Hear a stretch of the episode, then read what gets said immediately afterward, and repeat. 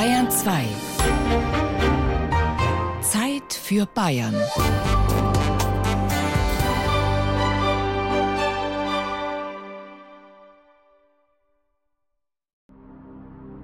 Voltaire? Voltaire! Ja, Markgräfin. Ich höre. Höre. Voltaire, kennen Sie diese Träume, in denen man in ein Loch fällt und wieder herauskriecht?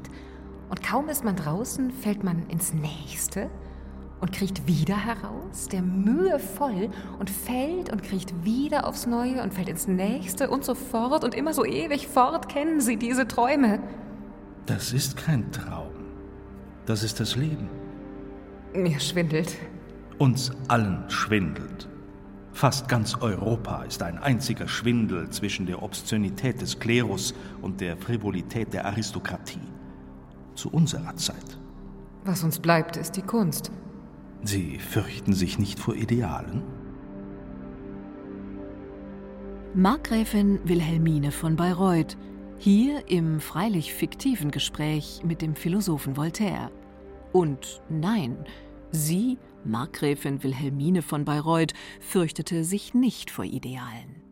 Wilhelmine, anerkannte Lieblingsschwester des späteren Preußenkönigs Friedrichs des Großen. Eine Frau, die eigentlich Königin von England werden sollte und die es dann durch die Heirat mit Friedrich von Brandenburg-Bayreuth nach Oberfranken verschlug, in die Provinz, als die sie Bayreuth damals empfand, alles andere als zu ihrem Wohlgefallen, was sie gelegentlich etwas, sagen wir, exzentrisch werden ließ. Dabei war sie doch so etwas wie eine Powerfrau des Barock, kunstsinnig, weltoffen, preußisch. Tatsächlich steckte sie voller Ideale, selbst künstlerisch ambitioniert und unerhört kreativ, wirkte sie als Komponistin, Librettistin, Malerin und Kunstmäzenatin und stand mit zahlreichen Künstlern wie eben auch mit dem Philosophen Voltaire in Kontakt. Nicht wenige Historiker vertreten heute die Ansicht, dass sie zu den bedeutendsten Frauenfiguren des 18. Jahrhunderts zählt. Was vielleicht ein wenig übertrieben sein mag. Doch ihr ehrgeiziges Ziel war es, nach dem Vorbild Potsdam bei Berlin, dem Königssitz ihres Bruders Friedrich des Großen, aus der kleinen Residenzstadt Bayreuth eine strahlende Kulturmetropole zu gestalten. Ihr Lieblingsprojekt das markgräfliche Opernhaus.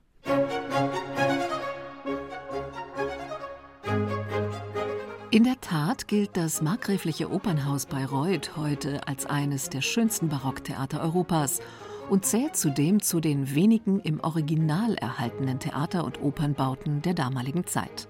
Ein Kleinod, ein Rokoko-Juwel. Entstanden in nur vier Jahren Bauzeit zwischen 1744 und 1748 war es von Beginn an ein ebenso innovatives wie europäisches Projekt. Markgräfin Wilhelmine lud die namhaftesten Künstler und Architekten Europas nach Bayreuth. Den Außenbau des Opernhauses mit seiner klassizistischen, wie ein antiker Tempel wirkenden Fassade gestaltete der französische Architekt Joseph Saint-Pierre. Für die Ausführung des Innenraums waren die italienischen Theater- und Dekorationsmaler Giuseppe und Carlo Galli-Bibbiena verantwortlich, seinerzeit Superstars ihres Fachs. Das markgräfliche Opernhaus, ein aus Holz gefertigtes Logentheater, das damals weltweit einzigartig war, wegen seiner stuckierten, geschnitzten und gemalten Dekoration. Es war das Trompe-l'œil, die Religion der Zeit, die Täuschung des Auges. Nicht nur das gewaltige Deckengemälde suggerierte eine Tiefe des Raumes, die es nie gab. Alles war Täuschung, war barock. Niemand hätte vermocht zu sagen, wie der Raum funktionierte, welche Säulen ihn trugen, ob das Rustikawerk echt war oder gemalt, der Bühnenvorhang hingetupft oder wirklich. Der Raum selbst war eine gigantische Inszenierung, der Raum selbst war das Theater. Kein Zweifel, Wilhelmine hatte in tiefer Provinz, für die sie zunächst Verachtung bereithielt, ein geradezu utopisches Projekt geschaffen und die kleine Residenzstadt Bayreuth in nur zwei Jahrzehnten durch Bauten wie die Eremitage, das neue Schloss, den Felsengarten Saint-Pareil und eben das markgräfliche Opernhaus komplett umgestaltet. Kunst und Musik, Architektur und Wissenschaft hielten Einzug in Bayreuth. Und das Kleinfürstentum, das bis dahin militärisch, wirtschaftlich und kulturell ein weißer Fleck auf der Landkarte gewesen war, konnte für kurze Zeit durchaus neben den kulturellen Zentren Dresden und Wien, Berlin und München bestehen. Das Opernhaus war dabei Wilhelmines Liebling, ihr Reich der Poesie, in dem sie ihre barocke Kunstwelt als Wirklichkeit begriff. Nach dem Tod des Markgrafenpaares wurde das Haus allerdings kaum mehr bespielt. Irgendwann zogen Napoleons Truppen, die auf dem Weg nach Russland waren, durch Bayreuth. Vom Opernhaus waren sie offenbar so entzückt, dass sie den originalen Bühnenvorhang gleich mitgehen ließen. Nach Ende des Zweiten Weltkriegs beschlagnahmte die US-Militärregierung das Gebäude. Erst im Jahr 1947 wurde es wieder freigegeben. Am 30. Juni 2012 wurde das Opernhaus, das lange Jahre vorwiegend als Museum diente, in die Liste des Weltkulturerbes der UNESCO aufgenommen. Eine umfassende Generalsanierung ist nun nach sechs Jahren abgeschlossen. Vermehrt sollen im Markgrafentheater Bayreuth wieder Theater, Opern und Konzertvorstellungen stattfinden. Eine Revitalisierung des Hauses steht bevor. Das Haus ist vorher ja bereits bespielt worden, also es ist immer kontinuierlich eigentlich seit Entstehung bespielt worden mit unterschiedlichen Schwerpunktsetzungen und unterschiedlicher Intensität. Sagt Thomas Reiner, Kunsthistoriker der Bayerischen Schlösserverwaltung. Wir haben nach 1935, 36, als eine erste Sanierung in dem Haus stattgefunden hat und das Haus als Baudenkmal der Bayerischen Schlösserverwaltung als Verwaltungseinheit übergeben worden ist, die Situation, dass das Haus sowohl als Museum als auch als Veranstaltungsort genutzt wird und dass der primäre Schwerpunkt natürlich darauf liegt, die Substanz dieses Hauses zu erhalten und auch für zukünftige Generationen zu erhalten. 2012, als das Haus Weltkulturerbe wurde, erkannten die Experten schnell die Notwendigkeit einer umfassenden Sanierung. Denn nicht nur die wertvolle originale Gemäldesubstanz drohte unwiederbringlich verloren zu gehen. Hintergrund war der, dass in den 1930er Jahren in dem Haus eine Sanierung stattgefunden hat, die Caseinfarben verwendete und man in mehreren Kampagnen Holzschutzmittel hier eingebracht hat, die sich mit diesen Caseinfarben sehr ungünstig für die Fassungen ausgewirkt haben. Die Fassungen sind brüchig geworden, es hat Spannungen an der Oberfläche gegeben und es war die Gefahr gegeben, dass die originale Substanz, die unter diesen Überfassungen der 30er Jahre noch vorhanden war, verloren gegangen wäre, sodass wir uns dazu entschieden haben, die Überfassungen der 30er Jahre abzunehmen und darunter die originale Substanz dauerhaft zu konservieren. Das ist großartig geglückt. Wir haben es tatsächlich erreicht, dass wir heute im Haus 90 Prozent der originalen Farbfassung erhalten konnten und einen Farbeindruck wie im 18. Jahrhundert wiedergewinnen konnten. Diesen Eindruck ließ sich der Freistaat Bayern einiges kosten.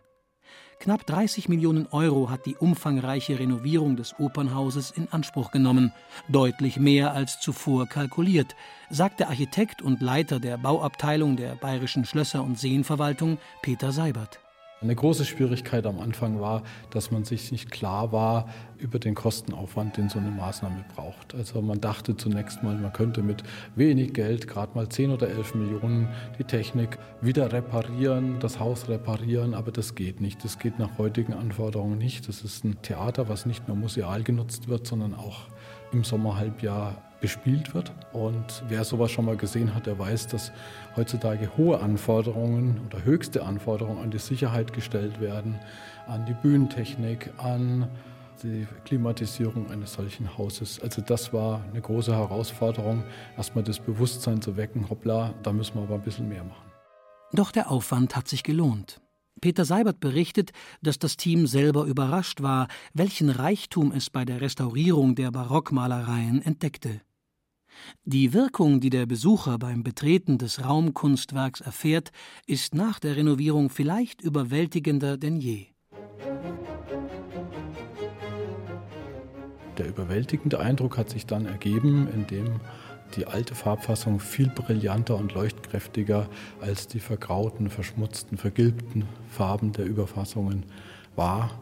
Und das ist wirklich dann ein schönes Erlebnis, wenn man das dann wieder so sehen kann. Aber noch etwas anderes war für die Restauratoren entscheidend, erklärt der Kunsthistoriker Thomas Reiner.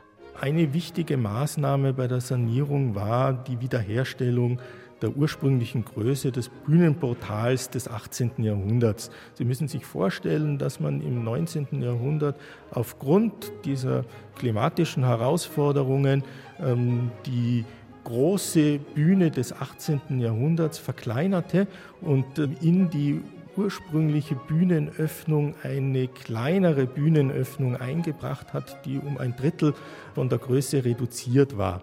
Das hat äh, den Raumeindruck, wie das Theater in der Barockzeit erlebt worden ist, nachhaltig gestört. Im 18. Äh, Jahrhundert war es ganz wichtig, dass es einen einheitlichen Raumeindruck von Bühnenraum und Zuschauerraum gibt. Es hat einen permanenten Austausch zwischen diesen beiden Bereichen gegeben. Im Zuschauerraum wurde inszeniert, ebenso wie im Bühnenhaus. Auf der Bühne wurde getafelt. Im Zuschauerraum ist auch eine Festtafel errichtet worden. Also diese beiden Bereiche sind ineinander übergegangen und Ausdruck dieses Übergangs war das Bühnenportal, das also riesig war, 10 mal 14 Meter und einen einheitlichen Raumeindruck nacherlebbar machte. Nichts war seinerzeit teuer, nichts gut genug für die Markgräfin Wilhelmine. Das Bayreuther Opernhaus war zur Zeit seiner Errichtung das größte im deutschen Raum, ausgestattet mit der größten Bühne weit und breit. Das Opernhaus im schwedischen Drottningholm kleiner, im baden-württembergischen Schwetzingen kleiner, alles kleiner, weniger prachtvoll als das Haus in Bayreuth. Das alles kostete natürlich. Die Herrscher über 180.000 Untertanen hinterließen der Markgrafschaft, als sie starben, Schulden in Höhe von 3,85 Millionen Gulden. Man tafelte auf der Bühne, man tafelte im Parkett und in den Theatervorstellungen rauschten die opulenten, gereiften Röcke der Damen mit ihren üppig wuchernden Stoffen in zartem Rosa und Perlmutt und allerlei kupferfarbene Kleider, die in den Raum hineinschäumten und sich zuweilen übereinander legten wie schwere, kostbare Puderschichten. Der Glanz eines Kerzenmeeres ergoss sich in ihre Gesichter, das aus den kristallenen Kronleuchtern in die schwere Dunkelheit des Theaters hinuntertropfte, und ebenso von den weißen, wächsernen Lichtern an den Rängen ausbrach in den seidig dunklen, seligen Saal. Arkadien. Wie ruinös das Haus indessen rund zweieinhalb Jahrhunderte später war, schildert Architekt Peter Seibert. Der bauliche Zustand des Opernhauses Anfang des 21. Jahrhunderts kann als katastrophal bezeichnet werden. Die Haustechnik war, ja, gelinde gesagt, nicht mehr ganz auf dem neuesten Stand. Man könnte auch sagen, die Elektrotechnik brandgefährlich, die Klimatechnik völlig unzureichend, hat also dafür gesorgt, dass schwer schädliche Klimaverhältnisse hier waren. Also brauchten wir ein Ziel. Das Ziel war einerseits durch die Instandsetzung der Technik bessere konservatorische Bedingungen für den Erhalt dieses wertvollen Originals zu schaffen. Dann durch eine Rekonstruktion des Bühnenbildes von Galli Bibiena, was wir aus einem Stichwerk kannten, wieder erstehen zu lassen, um somit diesen großen Raum, Zuschauerraum und Bühne wieder entstehen zu lassen. Im Spätherbst 2014, die Sanierungsarbeiten waren schon vorangeschritten, ereignete sich für die Restauratoren eine mittlere Katastrophe, erinnert sich Peter Seibert. Ja, das war November 2014. Da kam eines Sonntagsmorgens der Anruf, Wasserschaden im Opernhaus. Ich habe mich dann vergewissert, um was es sich handelte und wir waren natürlich eines Teils betroffen, dass so etwas vorkommen kann, dass wirklich etwa eine Million Liter Wasser durch dieses Haus geflossen sind. Aber Gott sei Dank sind sie nur durch das Untergeschoss geflossen. Die historischen Malereien des Logenhauses und überhaupt die historische Struktur des Hauses war dadurch nicht beschädigt worden. Und das war dann auf der einen Seite natürlich erleichternd, auf der anderen Seite war zu diesem Zeitpunkt nach etwa anderthalb Jahren Bau bereits die komplette Haustechnik im Untergeschoss gerade neu installiert und wurde durch die Überflutung vollständig zerstört. Professor Matthias Daschul ist seit dem Jahr 2003 als Oberkonservator des Restaurierungszentrums der Bayerischen Schlösserverwaltung tätig. Zu seinen Aufgaben zählte in den vergangenen Jahren unter anderem die Restaurierung der berühmten Tiepolo-Fresken in der Würzburger Residenz. Die Sanierung des Bayreuther Opernhauses war ihm gleichfalls ein besonderes Anliegen. Intensiv hat sich der Kunsthistoriker auch mit der Figur Wilhelmines und der Entstehungszeit des Opernhauses beschäftigt. Ich denke, Wilhelmine hat nicht nur als Künstlerin versucht, diese Defizite, die sie ja auch schon unter ihrem Vater durchzustehen hatte, dem Soldatenkönig, hier dann endlich ausleben dürfen. Diese Defizite, die sie an Liebe und die sie an Zuneigung empfand. Ihr geliebter Friedrich, also ich meine jetzt nicht ihren Mann, sondern ihren Bruder, der sie ja auch irgendwann mal hier besuchte. Das ging ja nur über Korrespondenz. Aber als sie hier aufschlug in den 30er Jahren, war sie natürlich äh, totunglücklich und hat ja auch mit sarkastischen Bemerkungen in ihren Tagebüchern dann den Hof hier charakterisiert. Aber sie hat eben nicht die Flinte ins Korn geworfen, sondern sie hat sich sofort äh, daran gemacht, ihre künstlerischen Ambitionen, vor allem diese wahnsinnige Literatur, diese literarischen Ergüsse und vor allem auch die Korrespondenz zu Voltaire äh, haben da sicherlich beigetragen. Die Markgräfin kreierte Bayreuth, wie eine ihrer Biografinnen schrieb, doch Gesprächspartner vom Format eines Voltaire kamen selten vorbei. War die Errichtung des glanzvollen Opernhauses wie überhaupt die Beschäftigung mit den Künsten für die eher unglückliche Markgräfin ein Surrogat, ein Ersatzprojekt für ein ungelebtes Leben? Bleiben wir mal hier im Opernhaus und da kulminiert eigentlich ihr Interesse. Aber ich sehe das, was sie hier geleistet hat und ich sehe vor allem, was sie für eine ja, nationale und internationale Persönlichkeit war, die eben hier auch das Beste vom Besten äh, herangebracht hat. Nicht nur italienische Künstler, sondern eben auch die Galli Bibiena. Ne? Und der Giuseppe, das war damals also der Opernarchitekt oder Theaterarchitekt Europas. Ich würde was drum geben, die Gespräche, die Wilhelmine mit Giuseppe und Carlo hier im Opernhaus vielleicht geführt hat, mal abzuhören. Aber es ist, glaube ich, nicht so, dass sie hier nur eine frustrierte Mauergräfin war. Sie hat ganz eigeninitiativ und mit einer unglaublichen Persönlichkeit hier etwas geschaffen. Das ist einzigartig, einzigartig. Wilhelmine eine Markgräfin zwischen Absolutismus und Aufklärung. Sie verkehrte mit Aufklärern wie Voltaire und blieb doch im Zeitgeist der Epoche verhaftet. Die Prinzessin ist medisant, also klatschsüchtig, spottsüchtig und von pessimistischem Temperament. Schreibt etwa ihre Biografin Annette Kolb. Und weiter? Die Anpassungsfähigkeit, die schon von der acht- bis neunjährigen verlangt wird, geht weit über die normalen Möglichkeiten ihres kindlichen Alters hinaus und verstrickt sie früh in ein Gespinst von unverstandenen Lügen, Verstellungen, Intrigen, die ihren Charakter prägen bis hin zu Melancholie und Depression. Ihre guten geistigen Anlagen wünscht die Mutter zu einem Papageienwissen dressiert zu sehen. Und noch weiter heißt es? Die sozialen Empfindungen der Markgräfin sind schwach entwickelt. Sie ist der herrschenden, gottgegebenen Ständeordnung voll integriert und akzeptiert es gern, an deren Spitze zu stehen. Wohl hat sie, wie oft betont, Bayreuth mit ihren Plänen für schöne Bauwerke und Rokokogärten einen hohen künstlerischen Glanz verliehen, aber aus den Memoiren sind nur selten Zeichen einer unabhängigen, von den Hofmoden distanzierten geistigen Tätigkeit zu ersehen. So zeigt sich das höfische Frauenleben dieser Epoche als eine entwicklungsunfähige, dem Untergang geweihte Lebensform. Wie viel an Aufklärung also steckt in der Aristokratin, der Repräsentantin der Feudalgesellschaft, Markgräfin Wilhelmine? Das habe ich mich auch schon gefragt, zumal dieses Opernhaus, wir sitzen ja jetzt hier drin, eigentlich gar nicht den Geist des Rokoko atmet. Das ist hier noch ein hochbarocker, schwerer Barock in der Ausgestaltung, in dieser Akanthus-Ornamentik und Voltaire war ein Mann des Rokoko, wenn man so will, ne? mit aufklärerischen Zügen. Da geht es eigentlich schon in Bereiche hinein, die auch Wilhelmine möglicherweise gar nicht wollte, die eigentlich ihren Horizont dann überstiegen. mal davon weggehend, es gibt ja eben auch diese geistige Stimmung, dieses Flirren einer Aufklärung, was hier zwischen den Mauern auch einfach da war. Ne? Die hat sich nie zum Beispiel in die Fürstenloge gesetzt. Da hat sie ihre Hofdamen reingesetzt. Die hat sich übrigens auch mit dem Markgraf, der soll da meistens da irgendwo vor der Bühne gelehnt haben, nach vorne gesetzt, weil sie natürlich auch als Akteurin da sein wollte.